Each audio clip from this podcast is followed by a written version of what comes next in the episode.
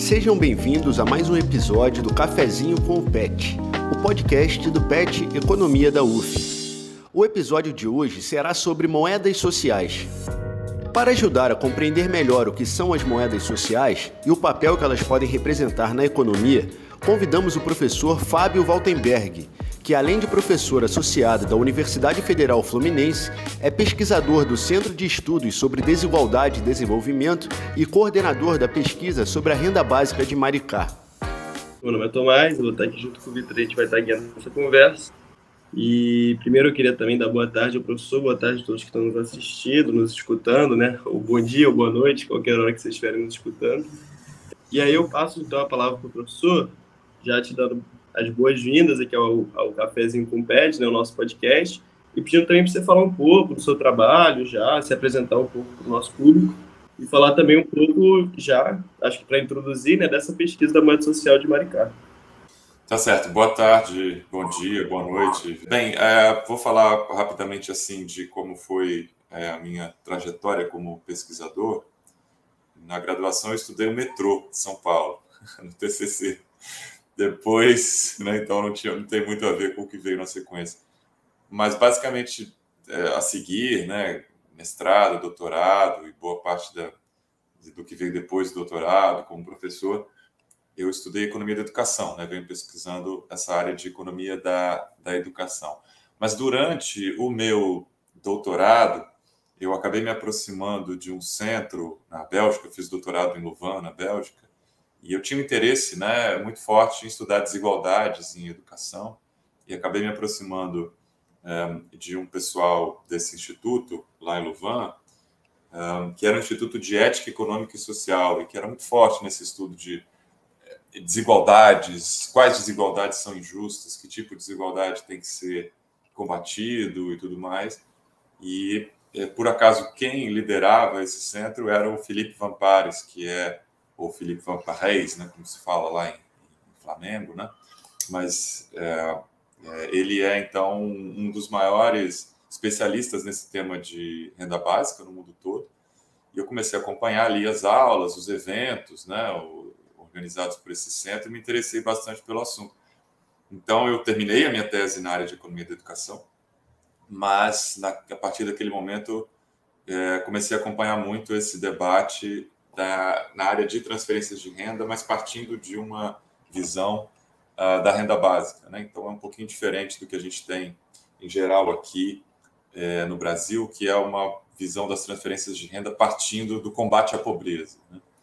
Então, é, foi mais ou menos isso. Eu voltei, virei professor da UF em 2009, e aí em 2010, por acaso, ocorreu no Brasil é, o congresso da BIAN, que é a Basic Income Earth Network, né, a rede mundial de, de renda básica. O nome BIAN é um, é um joguinho de palavras, né? BIAN é bem em francês, né? E existia o Basic Income Earth, uh, Basic, Basic Income European Network, e aí foi criado o Basic Income Earth Network, né? Então, era para manter aí o, o mesmo nome, o BIAN, ou BIEN, né, em espanhol, tudo mais, que é o, o BEM, né? Então, é, é, essa ideia. E aí, na época, a professora Célia Kestanetsky, que era professora da UF naquele momento, ela me convidou a fazer parte do comitê científico que organizar científico e organizador né, do evento. O evento acabou ocorrendo na USP por uma série de, de razões, tinha a ver também com o fato de, quer dizer, foi o Eduardo Suplicy, senador Eduardo Suplicy, né, na época senador, que, que conseguiu trazer esse evento para o Brasil, em grande medida foi, foi por conta dele, então acabou sendo né, escolhida a cidade de São Paulo como local, mas eu participei da organização e, e os principais organizadores ali, né, éramos eu e a professora Helena Lavinas, da UFRJ. Mas tinha uma equipe enorme, assim, de pessoas, é, algumas eu nem sabia ainda, né, que eram super importantes no, no cenário acadêmico brasileiro, mas estava todo mundo lá, né, então é, as referências todas que a gente cita aí nos nossos trabalhos, estava todo mundo presente, foi um evento bacana em 2010, foi um evento muito bem organizado, é, é, muito de um nível muito alto, eu acho, acadêmico e tudo mais, ficou marcado na história dos eventos de, de renda básica é, como um evento muito bom. Né? Foi algo aí para 400 pessoas, mais ou menos, foi bem bacana. É, então, foi isso. Desde então eu tenho, né, tenho os dois chapéus aí, economista da educação e o economista das transferências de renda, com essa pegada aí, é, renda básica. É, e aí vem orientando trabalhos, conduzindo pesquisas e tudo mais nessas duas grandes áreas, né? Eu acho que inclusive eu devo ter orientado mais e produzido mais na área de educação ainda, né? Mas possivelmente para os próximos anos, em função do trabalho em Maricá e também em Niterói, né? A gente deve ter aí um, um fluxo de publicações que vem na sequência de orientações nessa área é, das transferências de renda. E na UF também ofereço uma disciplina optativa na graduação e tem uma versão dela também para pós-graduação, que é análise econômica de políticas sociais, em que a gente fala um pouco de educação, transferências de renda, com grande ênfase, e também um pouco sobre previdência, saúde, completando assim as, digamos, as grandes áreas, tributação, dependendo do ano, mas as grandes áreas aí de interesse é, numa análise do welfare state, do estado de bem-estar social, das políticas sociais. E com relação ao trabalho, né, respondendo aí já a primeira pergunta, né, Tomás, a respeito do trabalho é, de avaliação da renda básica de Maricá, né, então é, a gente tem essa moeda social é, Mumbuca, é, em Maricá, e a moeda social Araribóia, né, agora, criada aí há cerca de dois anos e meio depois da implementação da Mumbuca na sua forma atual, né, a gente teve a implementação da Araribóia. O de Maricá começou em 2013, num formato bem mais convencional, em certo sentido, porque era assim super focalizado, com valor baixo, é, observando a família como a unidade de medida, uma espécie de mini Bolsa Família, né? Então tinha isso. Já tinha uma inovação desde o início, que era o fato do pagamento ser feito numa moeda local, né, uma moeda uma moeda social, né, naquele momento. por, por acaso também já era digital, né, mas não precisaria ser, poderia ser um papel moeda, não uma moeda social com circulação local. É, e já tinha um banco, né, foi criado desde o início o Banco Mumbuca, então quer dizer a prefeitura transfere os dinheiros, o dinheiro para o banco em reais e aí é feito um pagamento é, aos beneficiários nessa moeda que só pode ser gasta localmente. Para Maricá isso era muito importante porque é uma cidade dormitório e o risco era vazar, né? O, entre aspas, vazar né, o, o dinheiro, a prefeitura transferiria localmente, as pessoas iam gastar em outros municípios. Então a ideia é que fosse um gasto com essa restrição, só pode ser feito localmente, porque aí você mantém em circulação, dinamiza a economia e tudo mais. A gente pode depois conversar um pouco mais a respeito disso.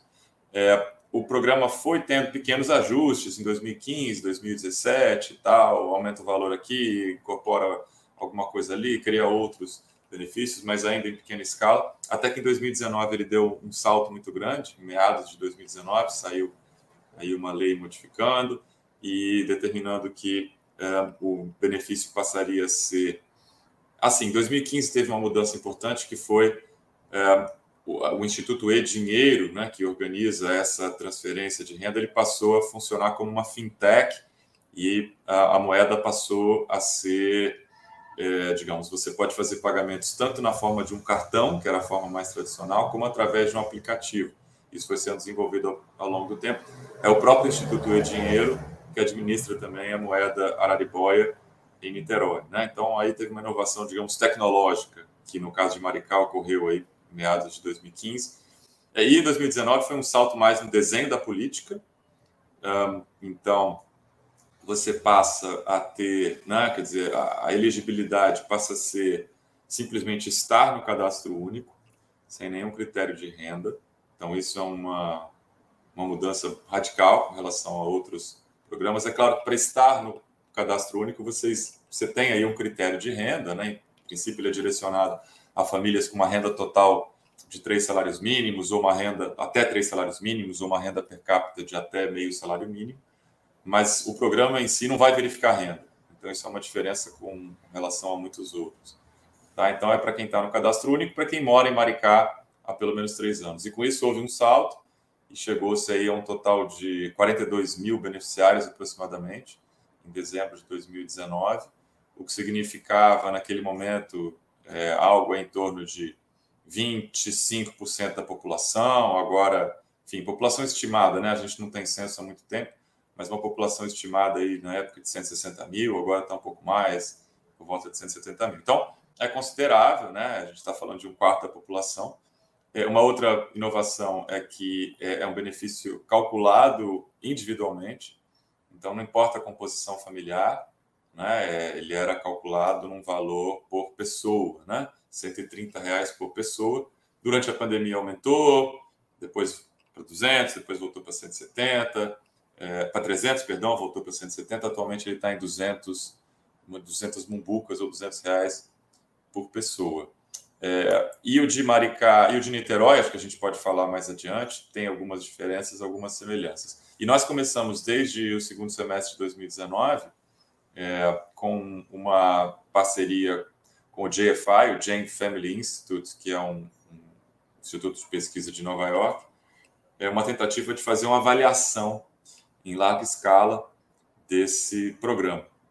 É, a gente pode depois falar um pouco sobre, sobre isso também, mas a ideia básica é uma avaliação na forma de métodos mistos, então, métodos quantitativos e qualitativos. Perfeito, professor.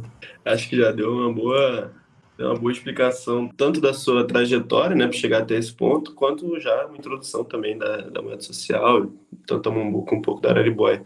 E aí, Vitor, é, para mim já surgiram várias perguntas aqui na minha cabeça. E aí eu queria saber, Vitor, você quer fazer a primeira pergunta, se eu faço? A princípio, observando uma conexão muito direta entre a moeda social da renda básica e a própria questão da educação, no sentido de aquela possibilidade de acessar uma educação de qualidade, que às vezes é dificultada pela própria questão financeira né, das famílias. A família, de repente, não não consegue matricular a criança numa escola que, enfim, vai oferecer um ensino tão bom quanto uma outra, essa questão do ensino público no Brasil, e que, como a própria questão da transferência de renda, uma, uma renda básica, por exemplo, pode interferir né, no futuro dessas crianças e que, quando essas crianças se tornarem adultos para ingressar no mercado de trabalho, isso vai contribuir para que se garanta uma, uma renda para o futuro dessa família, né?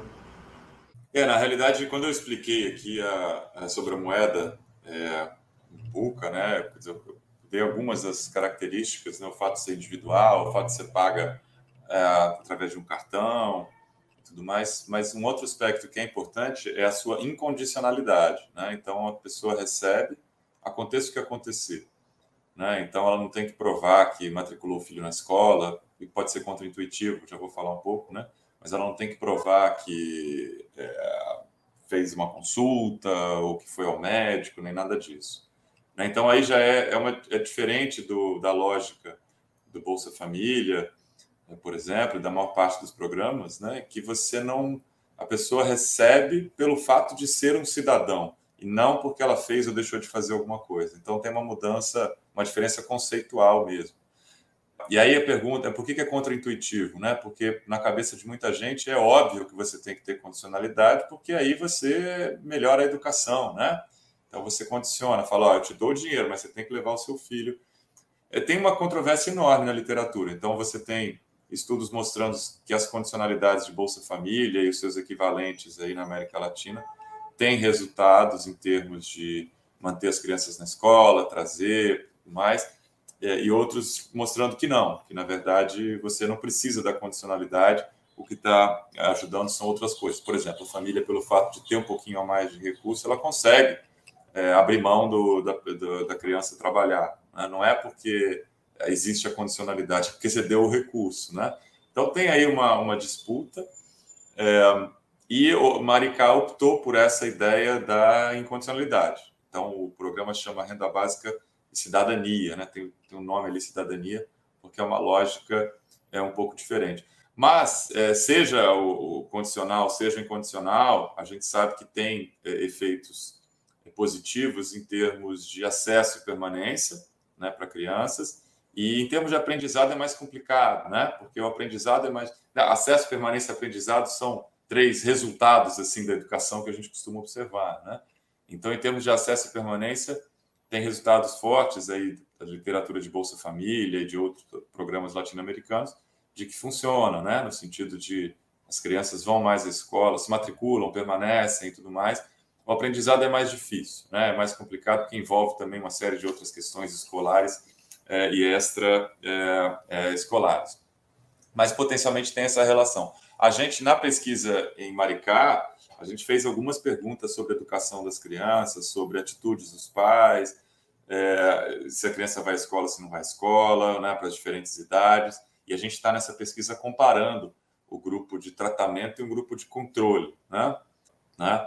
Então, a gente vai comparar pessoas que recebem, famílias que recebem, com aquelas que não recebem, mas todas elas são pobres, estão numa situação de vulnerabilidade e tudo mais. Né? Então, em princípio, elas são comparáveis. Né? Tem um desafio econométrico que a gente pode comentar mais adiante, mas é um pouquinho dentro dessa lógica. Então, a gente pretende trazer algum, alguns resultados também ali para Maricá. Né?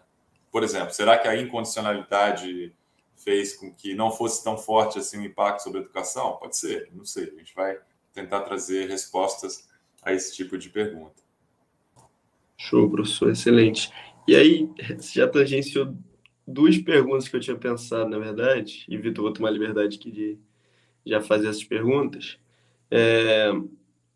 As duas perguntas, então, seriam no sentido tanto de comparar com o Bolsa Família, porque eu acho que o Bolsa Família é talvez uma das maiores políticas públicas do país, da história do Brasil, é, se não a maior, e, enfim, reconhecido no mundo todo. E e é conhecido por muitos, assim, acho que inclusive nós jovens que não estivemos ainda talvez na criação, a gente não, não tinha noção ainda, mas a gente viu e cresceu com é, escutando e vendo é, os, os, lados positivos do Bolsa Família. Eu acho que a gente conhece muito, eu acho que muito pouca gente ainda entende e conhece a ideia da moeda social, né? Eu acho que a moeda social é algo que talvez venha surgindo no estado do Rio muito forte agora, é, por esses dois exemplos que a gente citou, né, de Maricá e de Niterói. Eu acho, mas eu acho que pouca gente ainda compreende como funciona exatamente a moeda social, o que, que é exatamente. É, e aí eu queria, eu queria falar para o senhor, é, perguntar para o senhor se o senhor poderia talvez explicar as diferenças, as similaridades entre um programa como Bolsa Família e uma moeda social, a Araribóia ou a Mambuca, como elas se diferem ou como elas são é, equivalentes. E um outro ponto que o senhor tangenciou também, que eu achei interessante, que eu já tinha pensado em perguntar também, era sobre a focalização. É, recentemente, participando de um evento, inclusive com a Tereza Campelo, ex-ministra, né, ela falou isso com todas as letras, ela falou, olha, eu sou contra é, a renda básica universal. É, isso, assim, com todas as letras, ela falou isso, deixou muito claro isso no evento. Assim, eu sou contra a renda básica universal. Eu acho que se a gente tem 100 milhões de reais a mais, a gente tem que botar 100 milhões de reais a mais para as pessoas pobres apenas, é, e não para todos. E aí eu queria saber também do senhor, se o senhor poderia falar um pouco mais desse, dessa questão, então, de por que a focalização, ou por que não a focalização, por que a universalidade, o que, que é facilitado por um ou dificultado pelo outro. É, tá ótimo, Tomás. É bom. É, o Bolsa Família, quer dizer, tem algumas características, como você falou, é, foi um programa muito importante, foi modelo para o mundo todo, foi criado em certo momento, com certo contexto nacional, internacional, né? talvez dentro do que era possível, né? ele tem uma importância muito grande, ele trouxe benefícios para muita gente. Os questionamentos iniciais se dissiparam, né? Então, é, as, né, quer dizer, críticas é, como se fosse algo é, absurdo, como né, transferir dinheiro não faz sentido. Esse tipo de crítica já ficou para trás. A questão é agora ajustar o desenho, como é que deve ser feito, como é que não deve ser feito. Na comparação com o que a gente tem em Maricá e Niterói, o valor era baixo, né? Então, os valores pagos, o benefício médio estava em torno de 190 reais, aproximadamente antes da pandemia, né? É, por família, né? 190 por família. O de Maricá era 130 reais por pessoa, por pessoa. Então, se você tivesse uma família com isso antes da pandemia, né? Uma família com cinco pessoas receberia 650 reais. Então, tem uma diferença aí de, de, de valor que é importante, é claro. Niterói, Maricá tem condições de pagar esses benefícios altos, né? Altos, são altos, mas na comparação com o padrão nacional, sim. E além disso, tem uma outra característica que eles são acumuláveis. Né? Então, não tem problema a pessoa receber o Bolsa Família e também receber o que o pessoal chama de Bolsa Mumbuca é, em Maricá. né? não, é, não é um problema, e assim como também é, em Niterói. Então, tem essa diferença de valor, que é importante. Tem uma diferença da condicionalidade, que a gente já comentou. Então, o Bolsa Família, ao menos no papel, está lá escrito que a pessoa, né, as crianças têm que ter 85% de presença é, nas escolas, 75% para os adolescentes, as, as gestantes têm que fazer exames pré-natal, tem que levar os filhos, vacinar os filhos e tudo mais. Né? Então, tem uma série de, de, exigências que a gente não tem é, em Maricá e Niterói, foram criadas com, é, com lógicas diferentes. É, uma outra, um outro ponto importante aqui também é que o Bolsa Família ele foi importante também no momento em que ele foi criado, por ele dar um passo assim adiante com relação ao que existia antes. Então, notem, com a Constituição de 88, a gente passa a ter o BPC. Não é? O BPC é um benefício para idosos pobres ou para famílias em que há uma pessoa com deficiência e pobre. Então, notem, são categorias frágeis, são categorias que despertam a compaixão da gente, não é? Você pode imaginar um, idoso pobre, uma pessoa com deficiência pobre. Então, realmente, isso é, é um tipo, né? não é, tá, é, é, mais fácil politicamente você conseguir é, legitimar uma transferência de renda para esses grupos. Com aqueles programas do tipo Bolsa Escola, foram criados nos anos 90 em diferentes municípios e foram levados pelo governo Fernando Henrique para o plano federal, você passa a ter pagamentos para famílias que são pobres e que têm crianças. Ah, então, você conjuga aí a, pobreza, como no BPC, né? mas o BPC era para idosos e pessoas com deficiência, com o Bolsa Família você passa a ter, perdão, com o Bolsa Escola você passa a ter, portanto, para famílias que são pobres e que têm crianças, além da condicionalidade.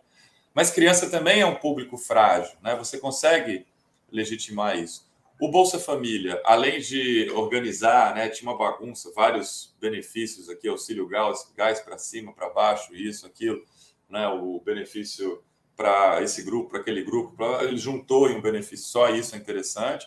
Ele aumentou muito o orçamento, né, o valor aumentou, o número de pessoas beneficiadas, então ele foi. Mas ele também teve essa mudança, ele incorporou pela primeira vez benefícios para pessoas, perdão, para famílias pobres sem crianças. Então também teve um, um salto grande aí, um passo importante, porque você começa, vejam, e parte da dificuldade de, de legitimar esse programa talvez tenha a ver com isso. Né? Não é um dinheiro para criança, é um dinheiro para adultos aptos ao trabalho, eventualmente, em idade laboral. Né? Então não é fácil você dizer, não, eu vou, vou distribuir recursos, ainda mais para uma sociedade que não estava tão acostumada ah, com esse tipo de, de programas. Né? Quando a gente vai para outros países, países que têm um, um welfare state já mais desenvolvido, são tantos os programas que existem que ninguém acha que é absurdo. Pelo contrário, a questão é de pensar como é que deve ser o melhor desenho. Né? Depois eu posso contar um pouco aí sobre a Alemanha. Minha irmã mora na Alemanha e essa semana ela é, participou de uma aula aqui na, na UF, uma aula da pós-graduação, contando de alguns programas e de coisas interessantes e problemas no sistema alemão. E é absolutamente natural, toda família recebe por exemplo, recebe um benefício chamado Kindergeld, né, que é dinheiro para crianças, toda família recebe, independentemente de ser rico, pobre, classe média, né, e é absolutamente normal. Mas então, voltando para aquilo, com o Bolsa Família você tem esse salto, mas notem que você tem recursos que são, né, benefícios que são dados para famílias com crianças e também para famílias sem crianças, mas só para extremamente pobres. Então, é assim, olha, tudo bem, gente vai dar o recurso, mas não para famílias pobres, tem que ser extremamente pobre para receber. Né? Então, essa foi a, a lógica aí do Bolsa Família. Com o, o, esse programa de Maricá, na realidade, você tem, como eu falei no início, né, ele é para pessoas que estão no cadastro único. Não importa se tem criança, se não tem criança, não importa se é super pobre, ultra pobre, quase pobre. Se está no cadastro único e mora em Maricá, tem direito.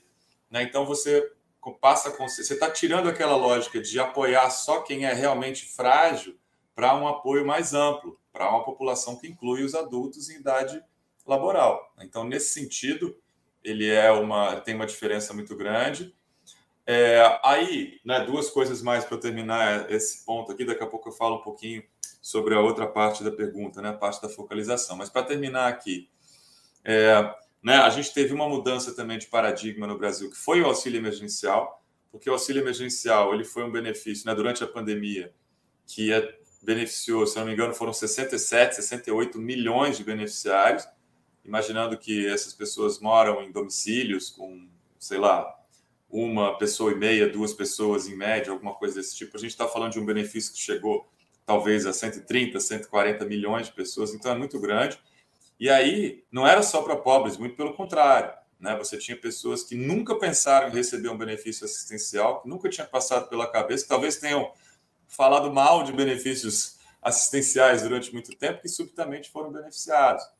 Não é? Então, eu não sei, taxistas, garçons, acupunturistas e ambulantes, enfim, pessoas que não necessariamente eram pobres, autônomos em geral. Né? Então, isso também é um passo importante porque vai modificando um pouco a mentalidade. Olha, não tem que ser algo ultra focalizado só para quem é muito frágil e muito pobre.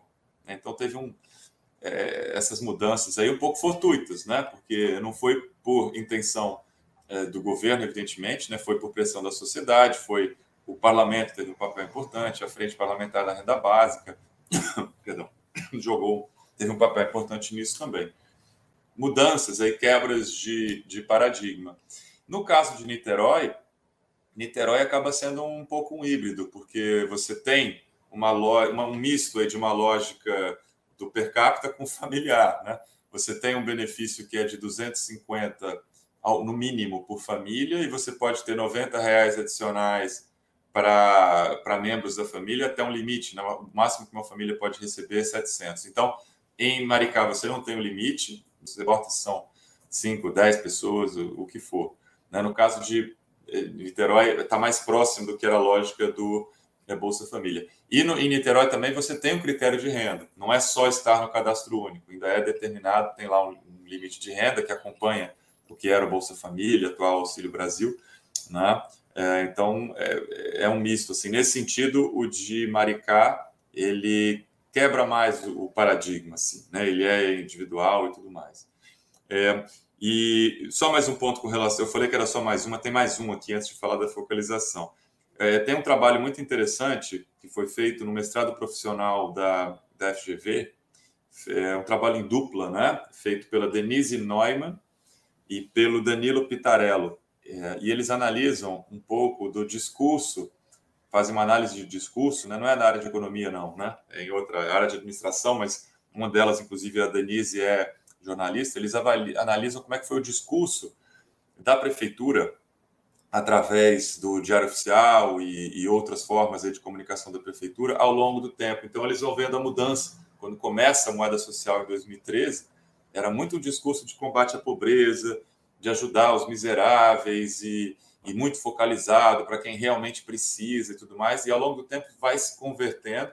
E as palavras usadas atualmente são muito mais cidadania, dignidade, autonomia. Então, deixa de ser uma questão de um, um mero combate à pobreza e passa a ser algo maior. Ao menos esse é né, o que a gente é, depreende ali, o que eles depreenderam desses discursos. Então, quem tiver interesse, vale a pena dar uma, uma lida nesse, nesse trabalho. É, e, por fim, e acho que tem a ver com isso, né? a questão da focalização, que a Tereza Campelo falou que é contra a renda básica e tudo mais. A renda básica, é, assim, na sua formulação mais ampla de uma renda para toda a população, incondicional, individual, permanente, universal, né? Renda básica universal, em inglês eles usam esse, né? Universal Basic Income e tudo mais. Ela é muito contraintuitiva, né? É muito difícil de, de uma pessoa logo na a primeira a primeira vez que ouve achar que que faz sentido, né? Eu acho que é, é, é muito mais na linha do que a gente vinha falando que esse histórico que eu fiz, essas mudanças de paradigma, aquilo que parece absurdo em um momento, que dá dinheiro para a família que tem uma criança pobre, e em outro momento é absurdo que você não dê, né? que você aceite que você tem crianças crescendo em domicílio sem condição de, de ter comida, de ter uma dignidade mínima e tudo mais. Então, acho que tem uma mudança é, ao longo do tempo. É, agora, né, quando a gente chega a um, uh, a, um programa como esse de Maricá, você começa a ver que talvez tenha características interessantes. É, é bom a gente estudar. Ele não é uma renda básica universal, né, mas ele é incondicional, tem um valor mais alto, tem todas as características que a gente é, comentou aqui. E um outro ponto que eu queria chamar a atenção do renda básica também. Eu gosto muito de um, um, um autor britânico que faleceu há alguns anos, o Anthony Atkinson, e ele tem um livro, Inequality, What Can Be Done, né? Desigualdade, o que pode ser feito, tem tradução em português. É, e ele está falando sobre o welfare state britânico, mas com uma perspectiva, uma tentativa de ser universal. Ele fala, olha, é, a gente teve, tem três grandes famílias de benefícios. A gente tem o que ele chama de social insurance, que seriam benefícios do tipo de seguro social. Então, é, uma, é dentro de uma lógica contributiva, você contribui e, portanto, você tem direito, como os nossos benefícios previdenciários. Não é? Se você paga a previdência, você vai ter direito a receber um auxílio-doença, uma licença-maternidade, não é isso? É, aposentadoria e tudo mais. É uma lógica de contribuição. Quem deu vai receber. É? Você tem benefícios que são do tipo assistência social, então, em geral, são benefícios como o Bolsa Família, como o Auxílio Brasil, que em princípio são direcionados a famílias pobres. Você tem que provar que é pobre, de certa forma, para poder receber aquilo. Então, é a lógica da focalização. Então, é uma lógica então não contributiva, uma lógica é, assistencial. E tem um outro tipo que ele chama de benefícios dentro da família de renda básica. E dentro da família de renda básica, ele coloca o benefício do Child Benefit. Né? Esse, no, na Inglaterra, eles chamam de Child Benefit, eu mencionei aqui na Alemanha o Kindergeld, existe em outros países também, existe na Suécia, em alguns países aí é, é, europeus, né? em muitos países do norte da Europa especialmente. E é uma lógica de renda básica, porque, embora não seja universal para toda a população, é universal para todas as crianças. E ele, de forma geral, é pago por criança. Né? O exemplo que minha irmã deu na Alemanha, uma família com dois filhos recebe algo em torno de 400 euros por mês, como Kindergeld. É, então, é uma lógica de renda básica. Então, não necessariamente você precisa ter uma renda básica implementada para todos, é difícil custa caro, é, existem várias, várias dificuldades e barreiras para serem enfrentadas. Mas o que, o, por exemplo, o Atkinson fala, quando ele vai comentar a evolução do que aconteceu com o welfare state britânico, ele diz que aumentou muito a, a proporção dos benefícios que são assistenciais e que tem, você tem que ir lá verificar a renda, ter certeza que a pessoa é pobre e tudo mais e uma certa redução do social insurance e também né, do, do Seguridade Social, esses que são contributivos, e também uma pequena redução da parcela Child Benefit, que é a parcela renda básica. Ele vê isso com maus olhos. Ele diz: olha, não estou dizendo que tem que acabar com os benefícios focalizados, assistenciais, nem nada disso. Mas a gente está enxugando gelo um pouco, porque a gente está aqui tentando focalizar, tal, tal, tal, e quando você vai olhar o número de pobres nos países que optam por um sistema mais focalizado, com muito benefício assistencial, é maior do que nos países que têm é, desenhos mais generosos, especialmente os países escandinavos, né? A gente pode pensar o norte da Europa de forma geral, em que você tem é, algo mais próximo da, da renda básica, com características como é, o social insurance.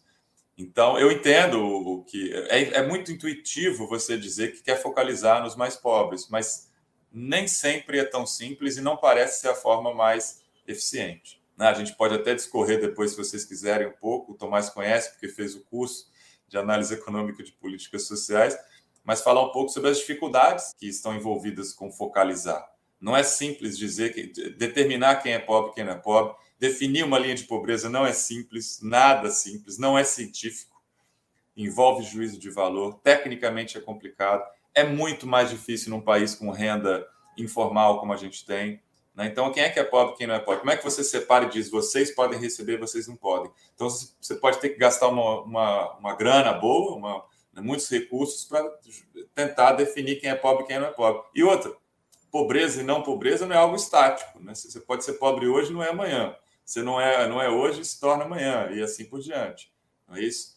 Então, você, né, a focalização envolve todo um, um aparato que, eventualmente, você poderia dizer: olha, em vez de eu ficar gastando dinheiro para descobrir se a pessoa é suficientemente pobre, se é extremamente pobre, ultra pobre, quase pobre, usar esses recursos para, de maneira menos é, condicionada, menos é, restrita, mais generosa, fornecer mais benefícios. E que são benefícios que vão ser para todos, porque isso faz girar a economia, voltam os recursos. Né? Não é que você está jogando fora esse dinheiro. Né? Mas a gente pode voltar a falar da focalização mais adiante aí também. É, então, é, entrando nesse gancho é, sobre o retorno, né, tem uma questão que me passa pela cabeça em relação a essa circulação da renda que chega a essas pessoas a partir das moedas sociais, por exemplo que certamente vai trazer essa circulação um retorno pelos impostos gerados nessa circulação. Né? Se é possível fazer essa estimativa, né? E emendando, já que a gente está falando sobre a questão, enfim, financeira, né, de uma forma geral, a, a possibilidade de aplicação de uma renda básica, por exemplo, em Maricá, em Niterói, é, em parte possível pela questão do petróleo, né? Os royalties do petróleo que é, são recebidos, inclusive Recentemente saiu uma notícia sobre uma decisão de redistribuição desses royalties. Niterói e Maricá vão perder uma, uma parte para, por exemplo, São Gonçalo.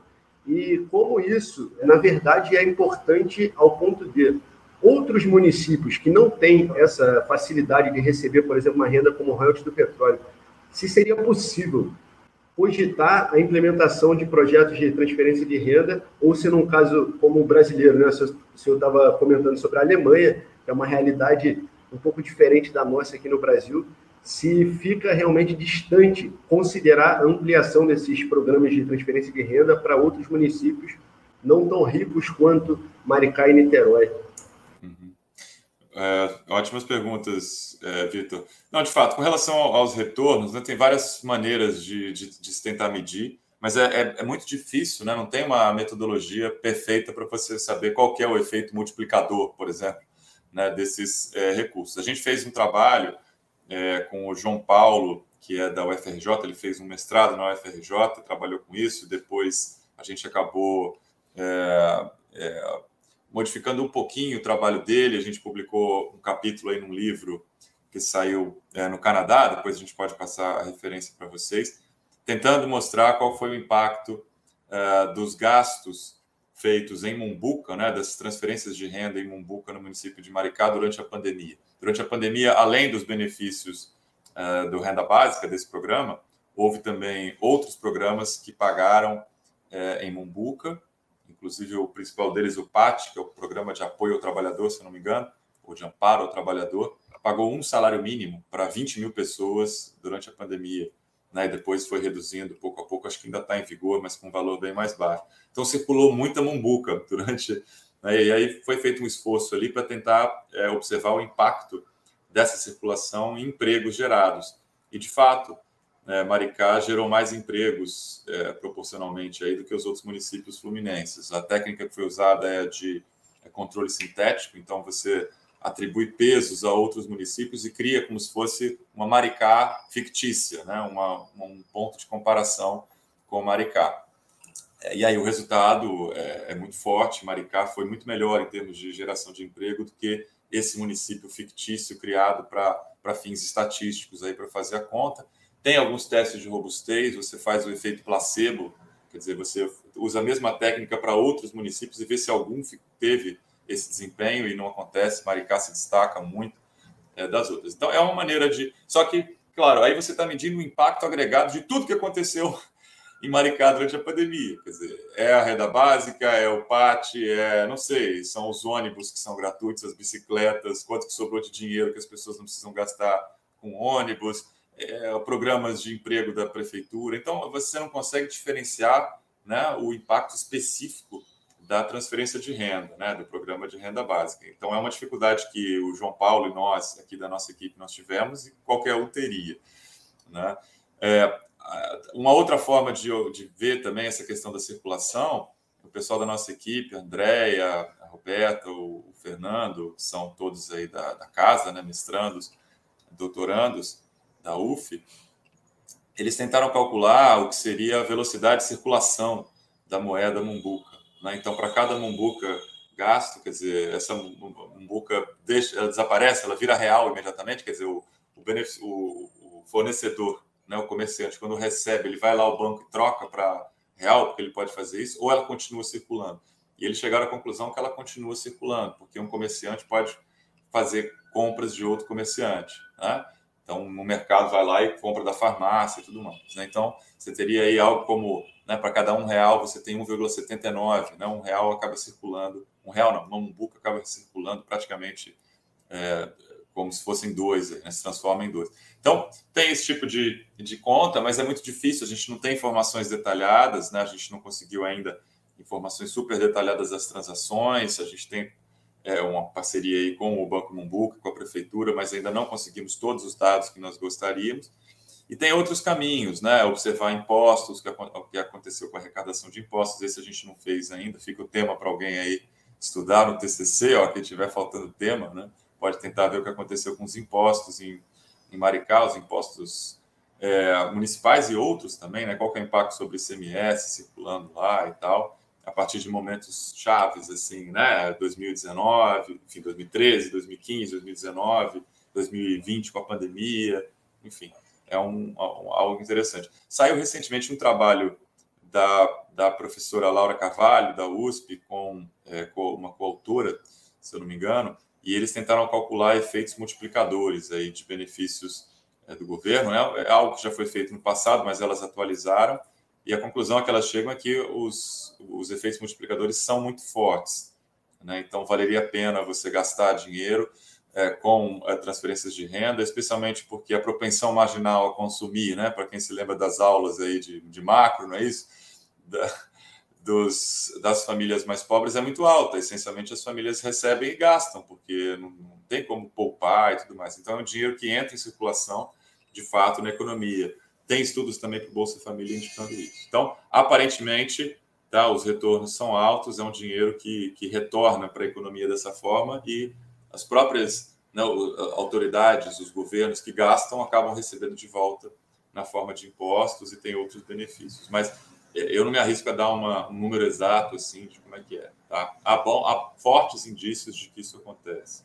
E com relação ao problema do, né, a fonte aqui são recursos do petróleo, são recursos problemáticos. Uh, é, é um, um recurso que vai acabar, né, finito em algum momento. A gente não sabe exatamente, vai oscilar o preço, a gente não sabe como é que vai ser, independentemente de uma ação judicial, de São Gonçalo ganhar ou não, mas a gente não sabe como é que vai ser. Tem esse problema da insegurança jurídica também, né? Você tem uma fórmula de distribuição desses recursos que está sempre sob júdice, a qualquer momento pode mudar, como São Gonçalo ganhou na justiça agora, pode ser que tenha um recurso que volte, que vá, mas isso dificulta é, o planejamento. Né? Então, é, isso dificulta para Niterói, para Maricá, para outras cidades assim.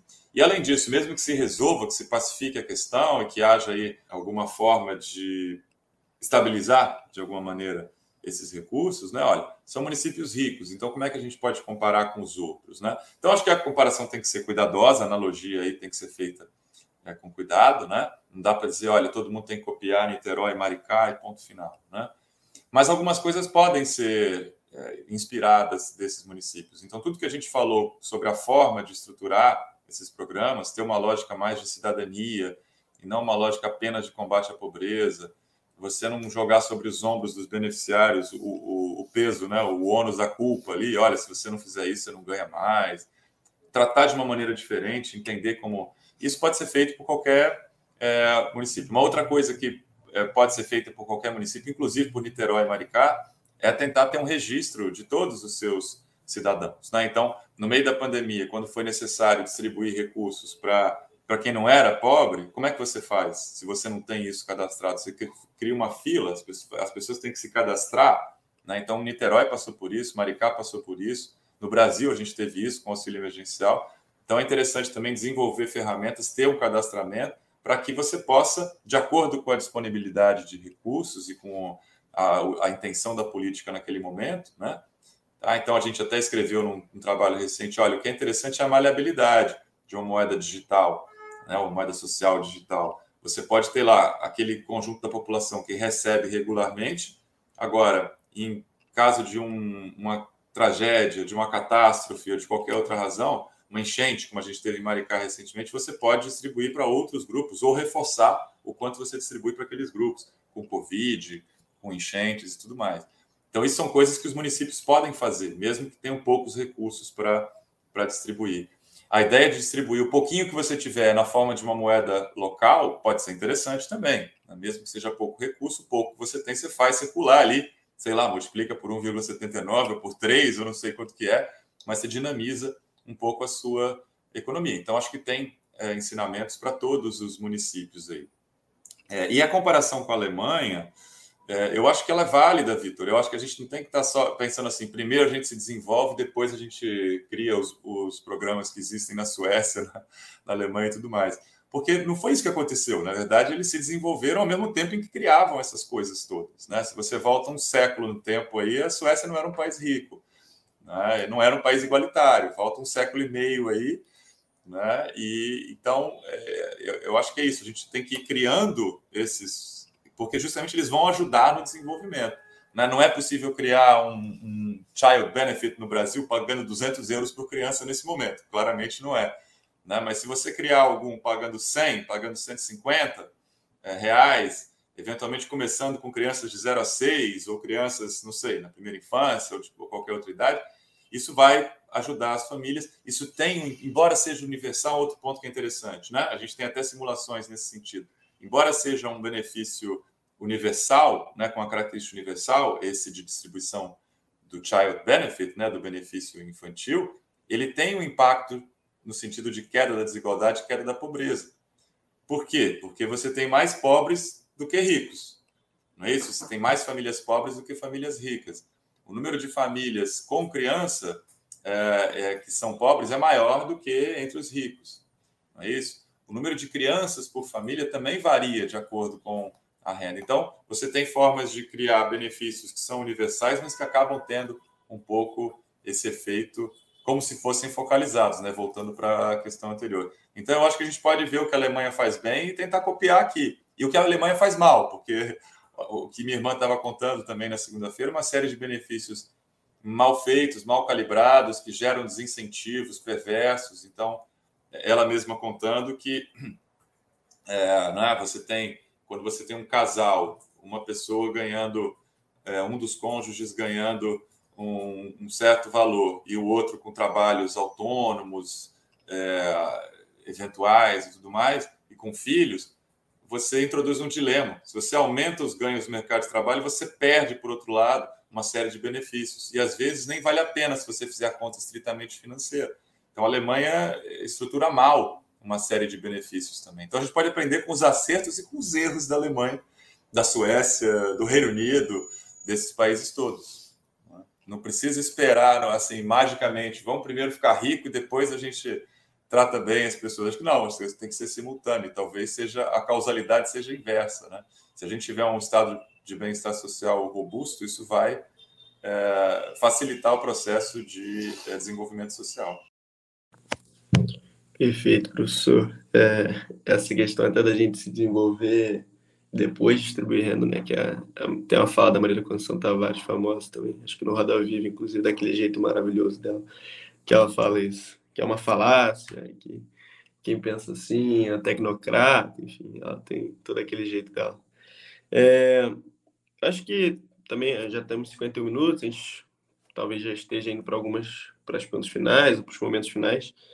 É, uma pergunta que eu tinha pensado em fazer, eu não sei até que ponto ela se encaixa, no sentido de como que a renda básica e a moeda social ela se relaciona com as ideologias que a gente tem, assim, e aí pensando um lado mais político, talvez até do, do que econômico, mas econômico também.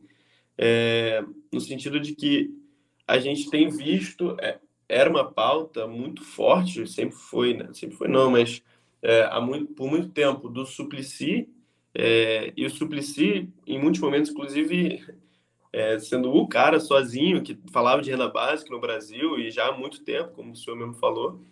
É, e aí, sendo do, do Partido dos Trabalhadores, né? Mas a gente tem visto mais recentemente outros é, partidos falando sobre o tema, outros presidenciáveis falando sobre o tema. O Ciro Gomes agora falou, criou a renda básica Eduardo Suplicy. É, o próprio Bolsonaro, atual presidente, falou, chegou a falar, chegou a organizar, o, o governo dele chegou a organizar para manter é, uma transferência de renda por mais tempo.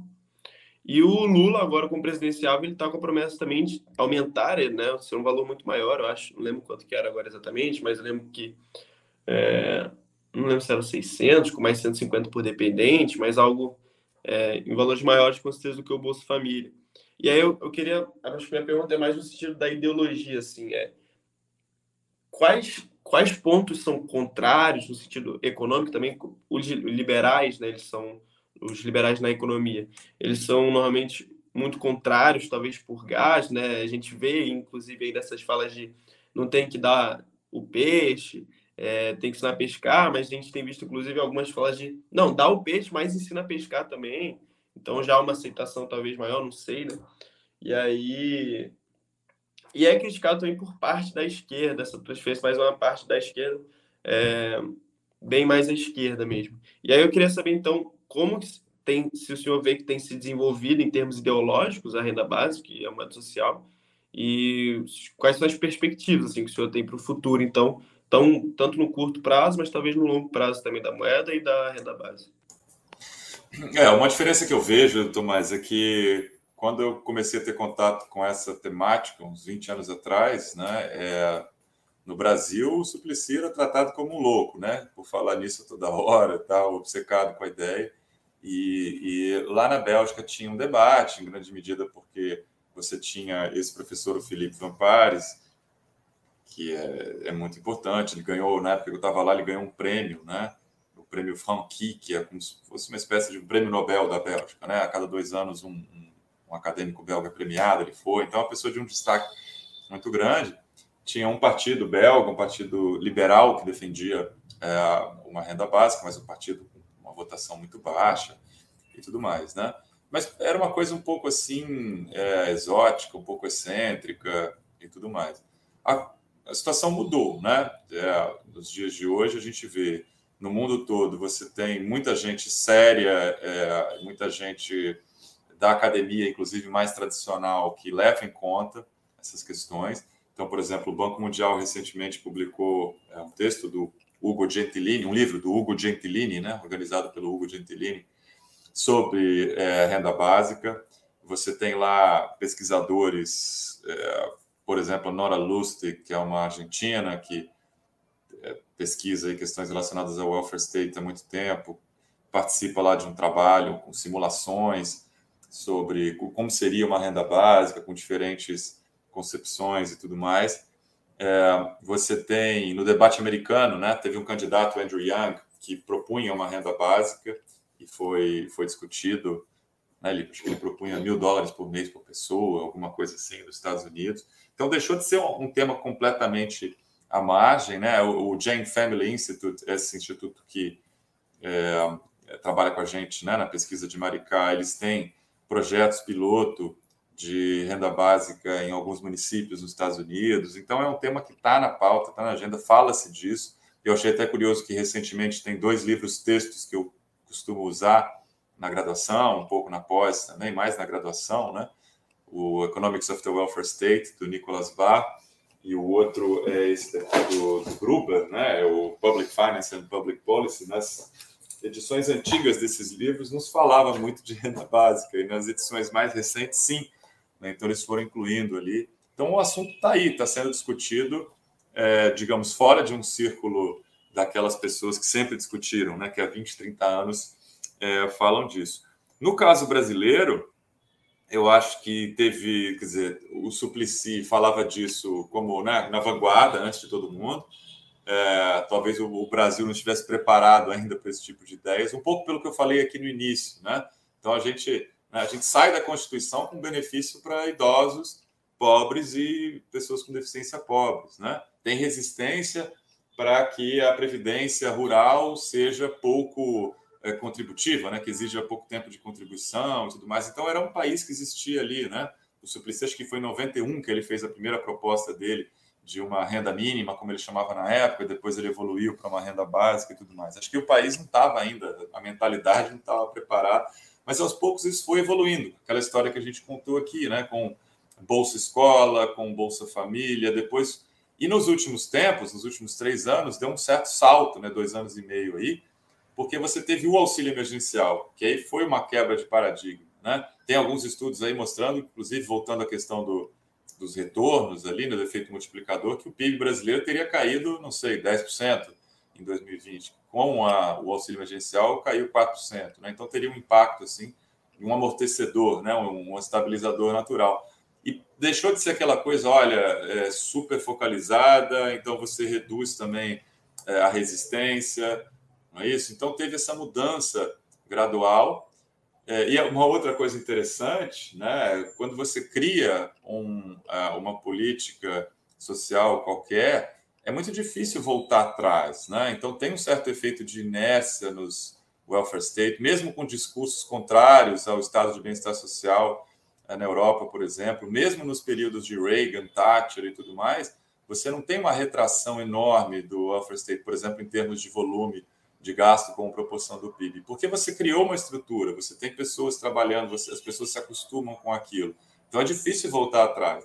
O, o, o Obama perdeu as eleições, o, os republicanos dos Estados Unidos tinham maioria na Câmara e no Congresso no, e no Senado e não conseguiram derrubar o Obamacare, a reforma de saúde do Obama, porque as pessoas tinham se acostumado, os políticos iam pagar um preço muito grande se derrubassem aquilo. Né? Então, é, você você tem a chegada do, do, da direita e depois da extrema-direita ao poder no Brasil, com um discurso extremamente contrário à transferência de renda e tudo mais, mas eles viram que era impossível você acabar com o Bolsa Família, pelo contrário, né? eles viram é, que poderia render é, dividendos, inclusive eleitorais, com esse aumento que a gente teve nesse ano, há três meses de eleição é, e tudo mais. Né? Então, acho que tem uma certa inércia, assim, e a questão vai ser para onde que a gente vai aí é, no futuro. Né? A gente está no período eleitoral, então as coisas ficam um pouco confusas. É bom porque as políticas são discutidas, mas talvez de uma maneira é, pouco serena e tudo mais. Né? Então tem um pouco ali uma espécie de leilão para ver quem paga mais. E, e, e não necessariamente vai ser possível implementar todas essas políticas que estão sendo levantadas. Quem ganhar a eleição, vai ter um problema né, para definir como é que vai ser a partir de janeiro, como é que vai ser essa transferência. Né? No, no, no modelo atual é ruim, você tem aí uma regra, um valor calculado por família, então você acaba embutindo no programa uma certa um incentivo para uma separação artificial né, das, das famílias, porque se você tem duas pessoas morando juntas ganhando 600 reais, elas podem dizer que são duas famílias e cada uma vai ganhar 600 reais, é natural que elas queiram fazer, e há indícios né, de que isso esteja acontecendo. Então, eu não sei como é que vai ser, mas acho que vai ser interessante. A gente tem aí uma, né, uma, uma janela de oportunidade, de certa forma, para quem gosta desses temas e para quem é, acompanha, né, vai ter um debate interessante a ser feito no período pós-eleitoral, de ver como é que vai ser estruturado isso é, e quais os aprendizados que a gente tem para receber dos, né, dos países aí onde esse tipo de política já está mais consolidado. É, dando um parênteses aqui na, no, na dinâmica da conversa, realmente a gente está ultrapassando uma hora, que é mais ou menos a perspectiva que é colocada como a, a duração do podcast. Professor, a partir da conversa, pelo menos para mim, suscitaram várias outras questões que daria vontade de explorar. Não sei como é que o Tomás é, considera isso, se a gente tenta extrapolar um pouco, o que, que você acha, Tomás? É, o Fábio que manda. o Fábio que tem o tempo apertado. Tá ótimo. Eu acho que a gente aqui conseguiu conseguiu abordar, abordar uma série de questões né, que tem a ver com, o tema, questões importantes. Né? Então, relação com, com educação, a questão condicionalidade versus incondicionalidade, a diferença, os contrastes, as similaridades e diferenças de programas do tipo Bolsa Família, programas federais, com moedas sociais, né? tem essa particularidade de serem programas municipais de assistência, não é algo tão é, comum né, no Brasil. Essa responsabilidade tem ficado mais para o governo federal, ao menos em termos de transferência de renda, né? A assistência na forma de serviços e tudo mais, ela é feita localmente, mas não é isso? Tem a questão da focalização, que a gente abordou aqui, os prós e contras. Eu, eu tentei insistir bastante que não é tão simples assim focalizar, nem não necessariamente é a melhor estratégia, talvez seja contraproducente. Os países que focalizam muito, que gastam muito com assistência e menos com outros tipos de, é, de políticas costumam ter pobreza mais elevada, desigualdade mais elevada. Então, talvez a gente não deva olhar né, tanto para os países é, de welfare state mais do tipo liberal, mas mais para os escandinavos, como é que eles fazem, para a Holanda também, né, para a Bélgica, para países assim que acabam tendo taxas de pobreza mais baixas, desigualdade mais baixa, um bem-estar geral é, maior. Falamos das, que, das questões de retornos né, e do, do, da dinamização da economia através das moedas sociais, acho que é um ponto importante. Em que medida Niterói e Maricá são de fato exemplos para outros municípios brasileiros? Em alguns aspectos são, sim, dá para copiar muita coisa. Tem vários municípios, inclusive, sem muitos recursos, inclusive aqui no Rio, né, criando suas próprias moedas sociais. Acho que seria interessante é, acompanhar mas tem também os limites para essa analogia. Né? Falamos um pouco da comparação internacional, não dá para a gente fazer um debate esquecendo os, o aprendizado que aconteceu é, no resto do mundo, e a gente vê que é um momento propício para esse tipo de discussão. Né? Então, é, o que, que a gente vai fazer? Como é que, que a gente vai? O que, que a gente pensa? Como é que deveria ser? Né? Então, se o Bolsonaro é reeleito, ele vai conseguir manter 600 reais ou passar para 800 reais, como ele está dizendo na propaganda? Provavelmente não. Né? E vai fazer o quê, então? Se o Lula é eleito, não vai dar para voltar para o que era o Bolsa Família, né? embora pessoas que trabalharam no Bolsa Família, como a própria Tereza Campelo, né, Tomás, que você comentou aqui, não vai dar para voltar, né? tem uma certa nostalgia do Bolsa Família, vai ter que ser outra coisa, mas o quê? Né? Como é que você é, coordena isso? Né? falei dos dois principais é, candidatos aqui, a proposta do Ciro, a gente não sabe muito bem como é que vai financiar, também, né? Então isso é importante. De onde que saem os recursos para uma renda básica de mil reais? Quem recebe? Quem? Quantas pessoas? Será que não está na hora da gente pensar num benefício infantil universal que teria uma série de características boas, uh, leva consigo aí o, tudo que tem de bom na renda básica e, e não seria um custo tão astronômico como seria se a gente tivesse uma renda para todos. Né? Então são temas é, muito importantes, acho que estão na pauta durante a eleição e vão ficar ainda mais na sequência, né? O próximo ano, o que, que vem pela frente e provavelmente a gente vai ter uma nova etapa aí nessa, nesse histórico que eu dei aqui rapidamente, né? De 88 para cá, nessas transferências de renda é, no Brasil. Então vale a pena estudar esse tema. E nós, como economistas, falando aí para o pessoal do PET para quem está ouvindo, né? A gente tem uma responsabilidade grande, a gente tem que estudar bastante para tentar dizer coisas interessantes aí para auxiliar os nossos concidadãos na, no desenho adequado, né, nas escolhas políticas e técnicas aí que tem que ser feitas uh, nessa questão que é fundamental. Então é isso, mas agradeço muito ao Vitor, ao Tomás, a toda a equipe do PET e, e aos ouvintes, assim. Nós que agradecemos também, professor, pelo seu tempo, é, compartilhar o seu conhecimento com a gente. Obrigado. Valeu, abraço. Cafezinho com Pet, o podcast do Pet Economia da Universidade Federal Fluminense.